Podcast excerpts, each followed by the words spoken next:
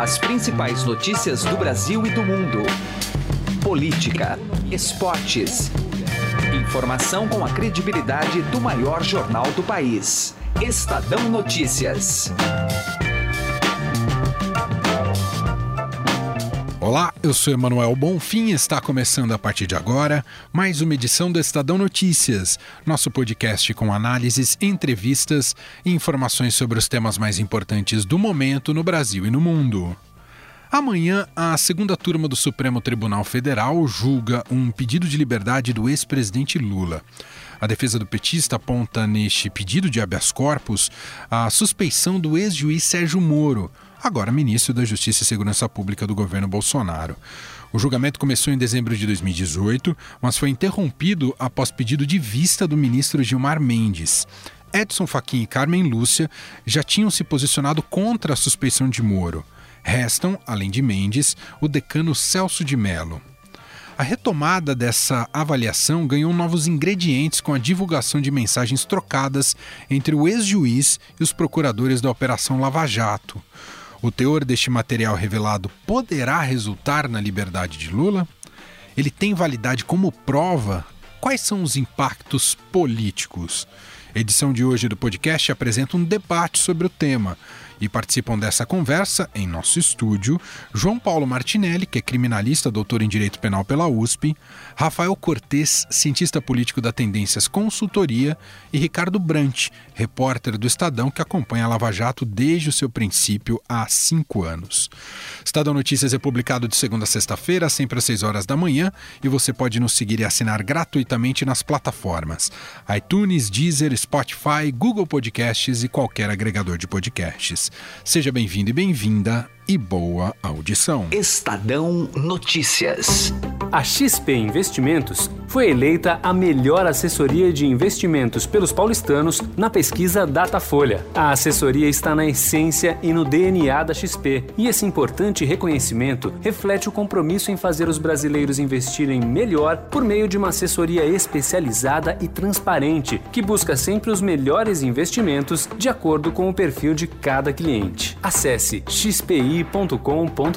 XP Investimentos, mudando para sempre seu jeito de investir. Estadão Notícias.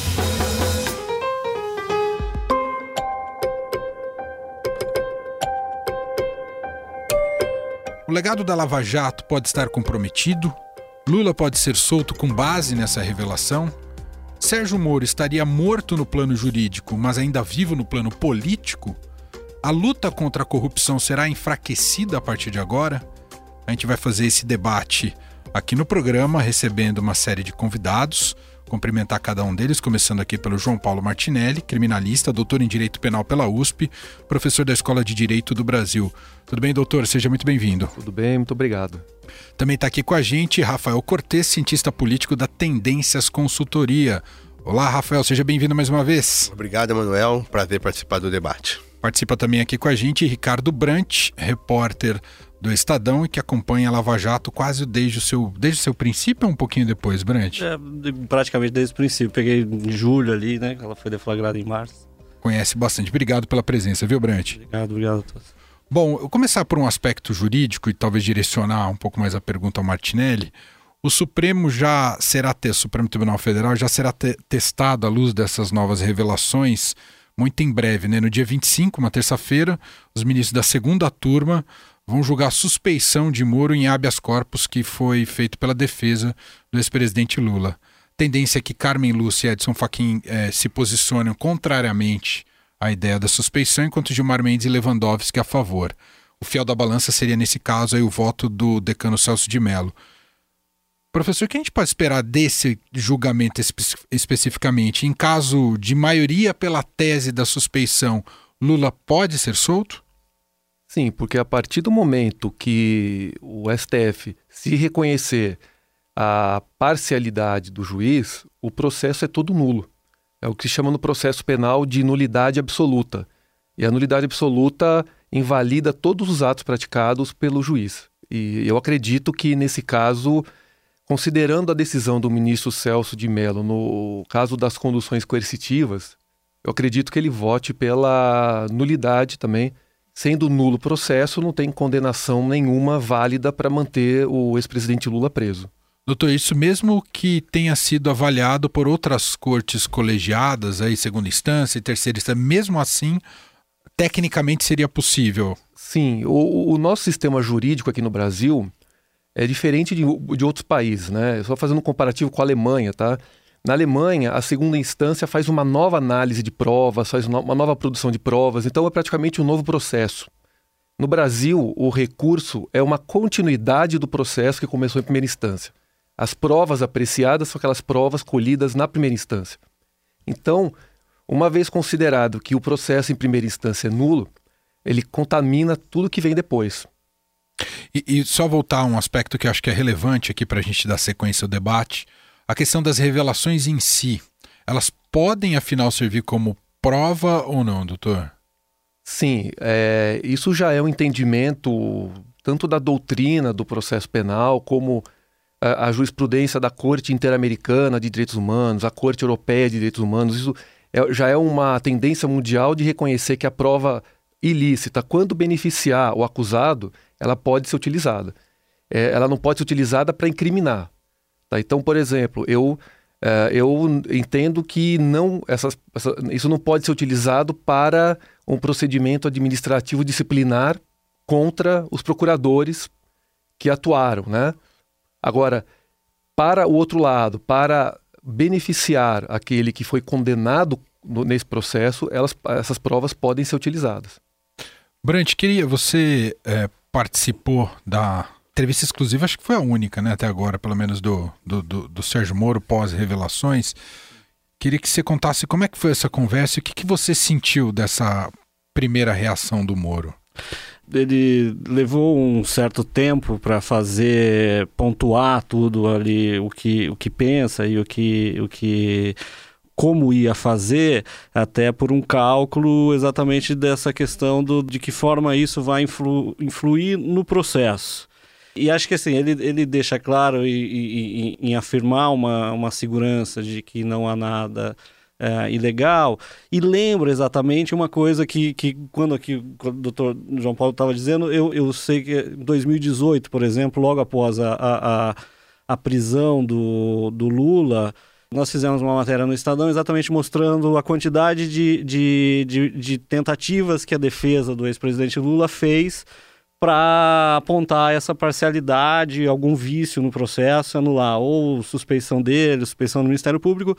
E foram todas, era, na, na, ocasião, era em meados de 2018, eram acho que 12 ou 13, que já haviam algumas delas já negadas pelo Moro, que inicialmente faz o julgamento disso, negadas no TRF4, que é a segunda instância, e negadas em terceira instância. Então, assim, é, acho que a segurança que ele, que ele vai na entrevista é exatamente desse fato do, do que é o fato novo, quer dizer, o que, o, o que de novo tem para o STF agora decidir que todo o processo é nulo, como o doutor João Paulo é, é, é, argumenta. A, minha análise pessoal é que não há nada de novo nesse caso que justifique uma mudança para apontar um, comprometimento do juiz Sérgio Moro, do então juiz Sérgio Moro nos processos. Há, há, há um fato novo que é a divulgação, mas o que tem ali é, é, é o que eu costumo dizer, em 2016 houve uma campanha muito grande contra a Lava Jato quando o alvo foi a Odebrecht, antes dela iniciar o processo, que eram exatamente as suspeições colocadas, imputadas, tanto ao Moro quanto aos procuradores. É, um deles, inclusive, o advogado, o Tacla Duran, que diz que é o advogado do Odebrecht, segundo os delatores, era o operador, na verdade hoje volta a dizer isso, que há um comprometimento, é, que, que ele jamais poderia, porque ele tem interesse em, em punir os, os condenados ali eu não vejo um fato novo, quer dizer, no conteúdo, e aí não é nem se a prova é legal ou não é legal. Quer dizer, eu acho que eu, como jornalista, me interessa que vaze tudo. O, o sigilo é do, do procurador, do, do, do, juiz e do advogado. Nós, como fazemos informação, a gente quer divulgar. Então a questão não é legalidade ou não da prova, e sim o que tem ali. Eu acho que aquilo não muda, na minha opinião, As essa análise ah. de se o Moro tem suspeição, quer dizer, se ele é movido por um ódio aos condenados, ou se ele conhecia antes, ou tem motivo para absolver. É, e eu lembro que em 2016, quando a gente falou disso, acho que num, num congresso da Brage que está para acontecer, eu disse: existe em torno da Lava Jato, pela dimensão e quem são os alvos, um, um, um, caldeirão de mitos ofuscantes criado por quem, obviamente, quer se defender. É, é, então, eu não vejo nesse momento, no que saiu até agora, é, algo que justifique uma mudança de rumo em, em relação àquilo que o próprio Supremo já decidiu sobre a, a exceção de suspeição do Moro ou, ou do processo em si mas há toda uma grita e acho que isso faz parte desse, dessa, desse, dessa discussão e é o que a gente vai ver. Quer dizer, não sei se, se o que tem ali vai, vai justificar. Como já tem um indicativo de que alguns pensam assim, é, pode acontecer. Rafael, eu gostaria de te ouvir, uh, pegando um pouco o gancho no que o, o, o Brant no, no, acabou nos dizer, porque ele traz também aqui um lastro de que a Lava Jato tem uma pode ter tido um certo abate, digamos, institucionalmente.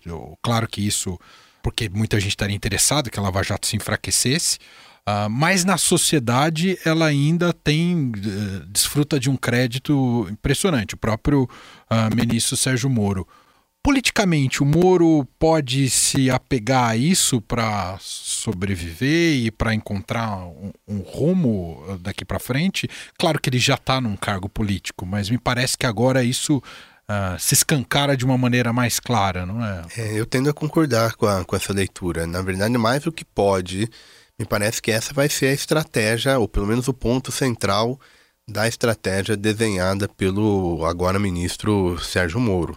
É, as primeiras repercussões dele, né, eram no sentido é um pouco, ah, não, não conheço, depois passou um pouco por deslegitimar, ah, muito em função da origem, que supostamente aqueles dados foram obtidos de natureza ilegal, e me parece que paulatinamente a ideia é fazer uma polarização, mais uma, né? mais um round de polarização na, no quadro político brasileiro, de ser, de alguma maneira, a sua defesa ser uma defesa mais do que do seu comportamento pessoal nesse processo, mais da Operação Lava Jato como, como um todo. Então, e, sobretudo porque, é, a despeito, independente do, do resultado que, que isso tenha efetivo, me parece que há uma perda de capital político do, do ministro Sérgio Moro, né? sobretudo agora na sua dimensão é, política. Né? Já tinha algum indício quando ele assume o ministério, naturalmente aí ele se transforma numa figura política, então de alguma maneira esse debate mais antigo né, de, de críticas ao, ao ministro ganha uma, um novo, um novo novos contornos com a sua participação no processo político e aos olhos do Sérgio Moro, me parece que ele sai razoavelmente enfraquecido, pelo menos por uma parcela da, da sociedade, e aí vai escorar no governo né, para tentar se manter, é, seja no cargo, seja o prestígio da sua, da sua agenda. Então acho que é curioso que aos olhos do Bolsonaro, do presidente Bolsonaro, me parece que há um ganho, porque o Moro era, vai para o ministério com essa essa imagem de super-ministro, de que é quase que intocável, porque eventualmente alguma mudança na, no Ministério da Justiça teria um, um efeito reputacional para o governo Bolsonaro muito significativo. Acho que o jogo muda um pouco com essa onda, essa onda de denúncia. O, o presidente tem mais graus de liberdade para lidar com, com o Sérgio Moro e acho que é mais um passo em que ele se enfraquece politicamente uma vez estando no governo. Aconteceu isso no COAF, de alguma maneira, aconteceu isso com o ritmo da tramitação, digamos, do pacote anticorrupção, anticrime que ele tenta aprovar no Congresso e acho que essa tendência deve ser acentuada a partir desses desdobramentos. Você vê um Moro ainda claudicante na articulação política, Brant? Ele tá numa prova de fogo, acho, agora, né? Ele tá. Ele já nos primeiros meses ali, quando em fevereiro ele apresenta o pacote anticrime, eu acho que já houve um primeiro momento de teste ali, em que ele viu que a coisa não ia ser tão fluida, né? No Congresso, teve aquele, aquele tensionamento com o presidente da Câmara, o Rodrigo Maia, olha, a coisa não é bem assim e tal. Agora, efetivamente, ele está jogando no mundo que não era o dele, né? Mas acho que muito vai depender da, do que vai se desenrolar, do quanto isso vai, vai afetar, e concordo com o Rafael, acho que já, já tem ali um momento de, de pensar para onde andar mais cauteloso nesse mundo político. Agora, ele continua sendo um, um, uma peça importante do governo que precisa ser, de certa forma, também defendido politicamente pelo governo, né? movimento dele até agora de, de ficar quieto e aí reagir quatro dias depois, mas mais pontuar, vai um pouco no cálculo do Moro juiz ainda. Eu acho que, que ele, ele, ele, ele calcula, afirma que, pelo que tem ali, ele está seguro de que não vai ter nenhum problema, mas sabe, nega. A gente, eu, o Fausto e eu, a gente questiona muito na entrevista disso sobre os, os, os efeitos da, que, que a crise gera para o pacote anticrime e para o governo Bolsonaro. Se o objetivo não era esse, e ele, e ele, e ele responde que, que para ele o alvo são as instituições, né? Acho que não é só é, o projeto político, mas ele quer chamar para o lado dele nessa briga é, todo, não só o, o governo que, que aparentemente está e se prontificou a defendê-lo, mas é, o Congresso, que quando ele, ele falou, olha, tem, a gente sabe que tem parlamentar também nisso aí, se vai ser considerado como prova, está todo mundo uh, uh, uh, com o sigilo aberto. E também o próprio Supremo, né? A entrevista foi um dia depois, dois dias depois daquela parte da, das conversas em que aparecia o, o ministro Fux, né? Trust. É, então, hum. é, é, há um, um, movimento de reação concatenado que acho que faz parte dessa modo de político do Moro agora ter que jogar, né? Você queria só complementar uma coisa? Não, porque acho que o, o, o Moro e o, e o, governo, eles acertaram, é, me parece, em, em espontaneamente é, sugerir a sua presença é, nas casas legislativas, a começar pelo Senado, acho que esse ponto é um ponto importante, na CCJ do Senado, em tese mais palatável, digamos, dá, dá para minimizar esse efeito, tentando me parece, acho que agora são, é, são duas réguas assim que a gente pode medir o efeito político de todo esse processo. Num cenário, digamos, mais róseo para o Moro e, seu, e seus apoiadores no governo, é, tem algum barulho, mas não, não se cria uma CPI, nada disso se estanca por aqui. Acho que um, um grau um pouco mais forte desse efeito é se eventualmente passar a ter alguma comissão parlamentar de inquérito e aí começa a afetar a rotina legislativa de forma mais intensa, a exposição negativa vai se reforçando. Então vamos ver se vai ser exitosa essa dupla estratégia. Concordo com o Brant, vai ter uma parcela que é, olha, é em defesa das instituições e uma segunda parcela, de alguma maneira, flertando, se contrapondo ao petismo ou se associando à Lava Jato e, naturalmente, a figura do ex-presidente Lula e do PT tem um destaque maior nesse debate. Doutor, ah, é evidente que logo que isso veio à tona, é, muita gente já se adiantou para dizer que toda a Lava Jato estaria contaminada, todos os processos e condenações. Uh, como é que o senhor avalia esse tipo de ra radicalismo diante daquilo que saiu até agora, doutor? Olha, é, não dá para dizer que toda a operação é nula, porque o conteúdo da, das gravações até agora divulgadas diz respeito ao único caso, né? É, a gente não tem ali é, é, conversas, por exemplo, que demonstrem um direcionamento para produzir provas contra outro réu que não seja o Lula. Então dá para dizer que toda a Lava Jato é, é nula. É, precisa analisar o seguinte: quais provas foram produzidas uh, pelo comando do juiz, e aí nas conversas ficou muito claro que houve a orientação para a produção de algumas provas, e essas provas é, são nulas. A partir dessas provas, o que vier posteriormente pode ser discutida a nulidade, né? Mas não dá para dizer radicalmente que toda a Lava Jato é nula. Né? O que, a, a teoria da, o fruto da, da, da árvore envenenada, né? Uhum. Tem que ver quais. Porque o juiz, o, o, juiz, em regra, não poderia produzir prova alguma. Que a gente vê assim, nos meus mais de 15 anos na advocacia criminal, é muito comum o juiz produzir prova, o juiz colocar testemunha contra a parede E aí, quando passa a palavra para o Ministério Público, o promotor não tem mais o que perguntar, né? Porque o juiz já fez o papel dele. Mas nunca aconteceu de é, ser escancarado como agora. Né? Tanto que, assim, nesses mais de 15 anos, teve um caso apenas em que eu consegui, que, assim, que havia fundada a suspeita de, de que o juiz agia movido por interesses pessoais e o tribunal reconheceu isso. Ô Brant, ao longo desses cinco anos de lá, diga, pode eu, opinar. só, é, vamos excluir a, a, legalidade ou não e o crime do, de como se, se obteve os áudios, né? Tá. É muito barulho ainda em cima do que tem. E aí a gente tem que avaliar muito as consequências disso, porque a gente não está falando de um único processo, a gente está falando de um. De, de, eu acho que a última conta que eu fiz eram 84 processos da Lava Jato, e aí você faz uma, uma, uma um efeito em cadeia.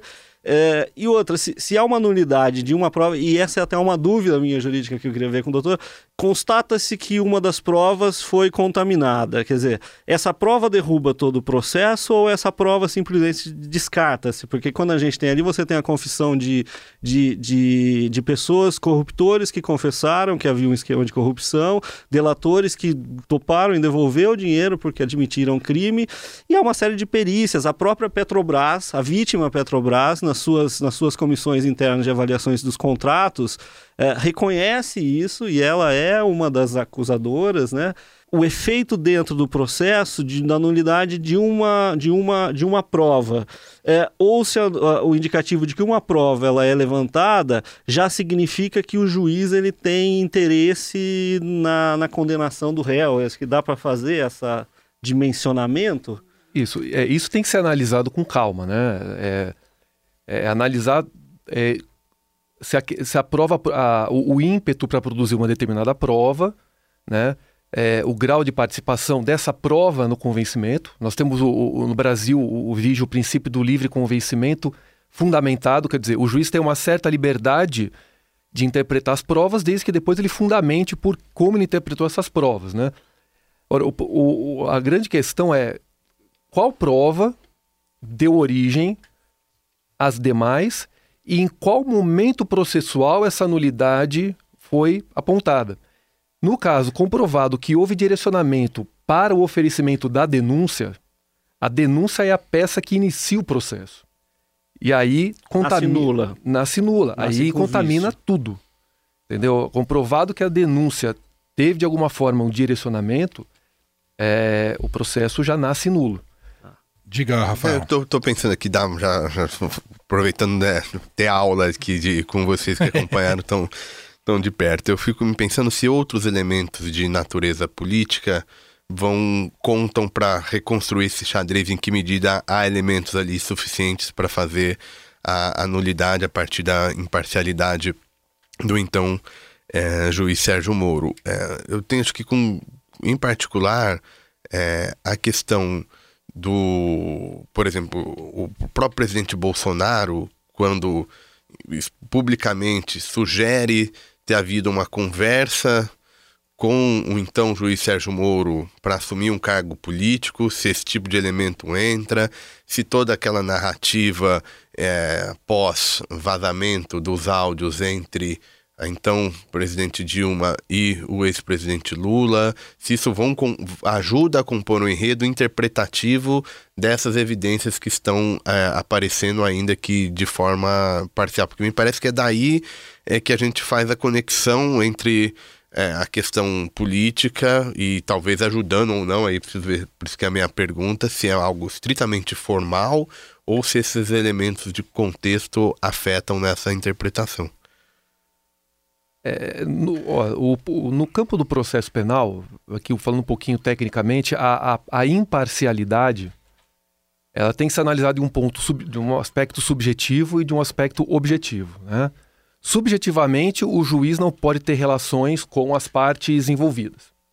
Acho que sempre acaba, né? O, um, um, membro do Ministério Público que atua numa vara criminal acaba tendo todos os processos com aquele juiz, acaba tendo certo relacionamento.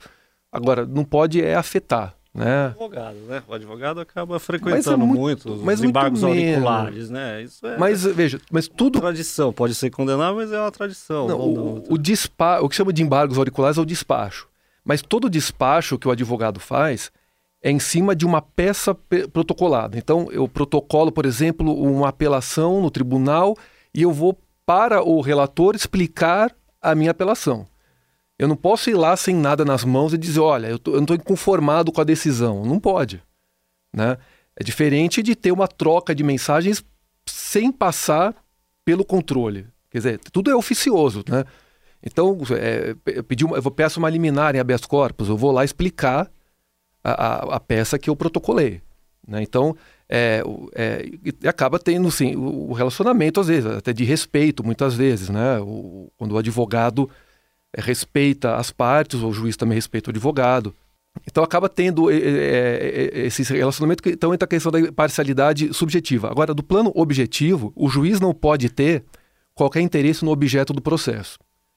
E aí já é um outro ponto que vai ser discutido, né? Porque vamos supor que apareçam aí é, novas gravações e que supostas mensagens trocadas entre então o ministro Moro e o atual presidente Bolsonaro, quando ele ainda era juiz de direito. E isso complica porque a lei orgânica da magistratura impede que o juiz tenha qualquer tipo de uh, atividade político-partidária e a própria Constituição Federal. Por isso que o juiz tem vitaliciedade, o juiz tem inamovibilidade, irredutibilidade de vencimento, para ele não sofrer qualquer tipo de pressão. Né? Agora, ao que pode ser juntado também é o vazamento da delação do Palocci a três dias do segundo turno. Né? Aí, o, então o juiz Moro disse: Ah, mas a defesa pediu, a defesa tinha pedido em abril e aguardou até então, três dias antes, para soltar isso. Então, tudo isso pode ser analisado e é, o STF entender que há elementos suficientes aí, tanto pela imparcialidade. Subjetivamente pode não ter uma parcialidade, mas objetivamente três ministros entenderem que havia interesse no objeto do processo. Do ponto de vista político, a, a oposição, você mesmo já disse, Rafael, sai em tese já ganhando, ganha campo com esse debate. Mas e o governo Bolsonaro e as estratégias do Bolsonaro até agora? Que, que você, o senhor falou um pouquinho da relação dele com o Moro, que muda também a partir desse caso, né? O Moro perde em autonomia o Bolsonaro talvez ganhe em capital político. E até agora, o ponto que eu queria chegar, sucessão em 2022, o, o Moro tá mirando lá? Ele, ele ainda tem esse lastro para isso, Rafael? Atores políticos com capital, com a relevância que, que possuem esses nomes que a gente está citando, e o ministro da Justiça, agora como um ator político, não é diferente, é certamente uma peça importante no desenho desse, desse xadrez. É, claro que ainda até 2022 tem muita, muitos elementos ainda que vão entrar em consideração, mas não há dúvida que mesmo antes desse caso já tinha uma relação, digamos, de contraditória entre o presidente Bolsonaro e o ministro Sérgio Moro. São nomes importantes, muito provavelmente o presidente buscando a reeleição e, eventualmente, o, o Sérgio Moro poderia querer dar um passo mais significativo na carreira e agora via mandato eletivo, né? buscar um mandato eletivo. Isso certamente altera e afeta a configuração do que a gente chama de bolsonarismo, né? que foi um fenômeno que emerge nas urnas em 2018. Esse tema é relevante até porque a gente vem, vem fissuras do ponto de vista das forças políticas e sociais que sustentaram o, o bolsonarismo e que ao longo do desempenho do governo é demonstrar essa falta, essa falta de, de união, e me parece que esse é um, um fator importante. Então, em tese, o Moro perde, ou vai ser mais difícil ter essa mesma ambição que ele poderia ter no, é, anteriormente. Agora, tem acho que um ponto que é importante, pegando aí no conteúdo das gravações, no plano político, são as passagens que há citações a uma suposta missão, seja do Ministério Público, seja do Judiciário, na figura do Sérgio Moro, de limpar o Congresso. Eu acho que é, um pouco da linha de arejar a, a força-tarefa, é, acho que são, a gente tem que separar qual que é o papel dos organismos de controle no combate à corrupção. Não é limpar o Congresso. Né? Não tem nenhum, nenhum lugar da Constituição ou qualquer outra legislação essa atribuição institucional. Então, acho que, do ponto de vista da política, acho que isso que é o mais desafiador. Porque isso, de alguma maneira, agora pode legitimar movimentos, se não legitimar, mas dar força política, movimentos de, de alguma maneira para contrarrestar a própria ação desses órgãos de controle. Então, de alguma maneira, esse excesso de ambição, né? a gente vê sistematicamente esses atores recorrendo à rede social para divulgar, para mobilizar. Então, eles se colocaram como ator político. Acho que uma das, dessas dimensões é que a gente deveria debater sob pena dos próprios mecanismos institucionais construídos na Constituição acabaram perdendo força no sentido contrário ao desejado do ponto de vista da sociedade, do ponto de vista da, das operações de combate à corrupção. Perfeito. Para concluir com o Brant, a sucessão na PGR, isso pode ter interferência direta no futuro prático da Força Tarefa, da Lava Jato? Em tese não deve ter, né? Eles não têm. É, é, o PGR ele não pode dizer ao procurador da primeira instância, como durante a época do Janot, ou da, faça isso ou faça aquilo. Eles não têm mas óbvio que há uma influência em termos de, de empenhar a força-tarefa, da vontade política, do andamento dos acordos, das prisões. Nessa lista que se vota hoje, existe um nome que, que é o do procurador Vladimir Aras, que é o nome eh, de preferência da Lava Jato, publicamente ele é apontado como nome, mas tudo passa ainda pela questão da possibilidade de um acordo pela recondução da Raquel, Raquel Dodge, Dodge. né? Que saiu aí a campo, tem, tem buscado é, é, formas de se fazer isso. Então, acho que, que tem um momento disso e tem um momento, acho, de se discutir realmente os caminhos. É isso mesmo, de, de, de, de arejar, de. de o, o, o nome é promotor de justiça, né? Ele tem que promover justiça. Não, não, não, não, não ser, ser maior que o Ministério Público. Nem né? justiceiro, né? nem fazer ativismo político. Os processos em si provocam uma reação política em cadeia já natural e se houve desvios eles têm que ser discutidos e corrigidos, né? Agora, não tem como se anular tudo, e às vezes é isso que se gera ao se fazer esse. É, tirar da, da, conclusões à luz dessa fumaça gerada aí no caldeirão de mito ofuscante, que está tudo contaminado, tudo perdido. É, se tem problema, tem que se corrigir. Acho, é, é essa a lição que a gente vai ter daqui a algum tempo, né? Acho que qualquer conclusão agora é, vai ser prematura. Muito bem. Agradeço o João Paulo Martinelli, criminalista, doutor em Direito Penal pela USP, professor da Escola de Direito do Brasil. Obrigado, viu, doutor? Eu que agradeço, estou à disposição. Também agradeço a Rafael Cortes, cientista político da Tendências Consultoria. Obrigado, Rafael. Eu que agradeço participar do debate, também fico à disposição. E Ricardo Brant, repórter aqui do Estadão, que sempre participa com a gente. Obrigado, Brant. Obrigado, sempre um prazer. Estadão Notícias desta segunda-feira vai ficando por aqui. Contou com a apresentação minha, Emanuel Bonfim, produção de Gustavo Lopes e montagem de Nelson Volter. O diretor de jornalismo do Grupo Estado é João Fábio Caminuto. Mande seu comentário e sugestão para o e-mail podcast@estadão.com. Um abraço para você e até mais. Estadão Notícias.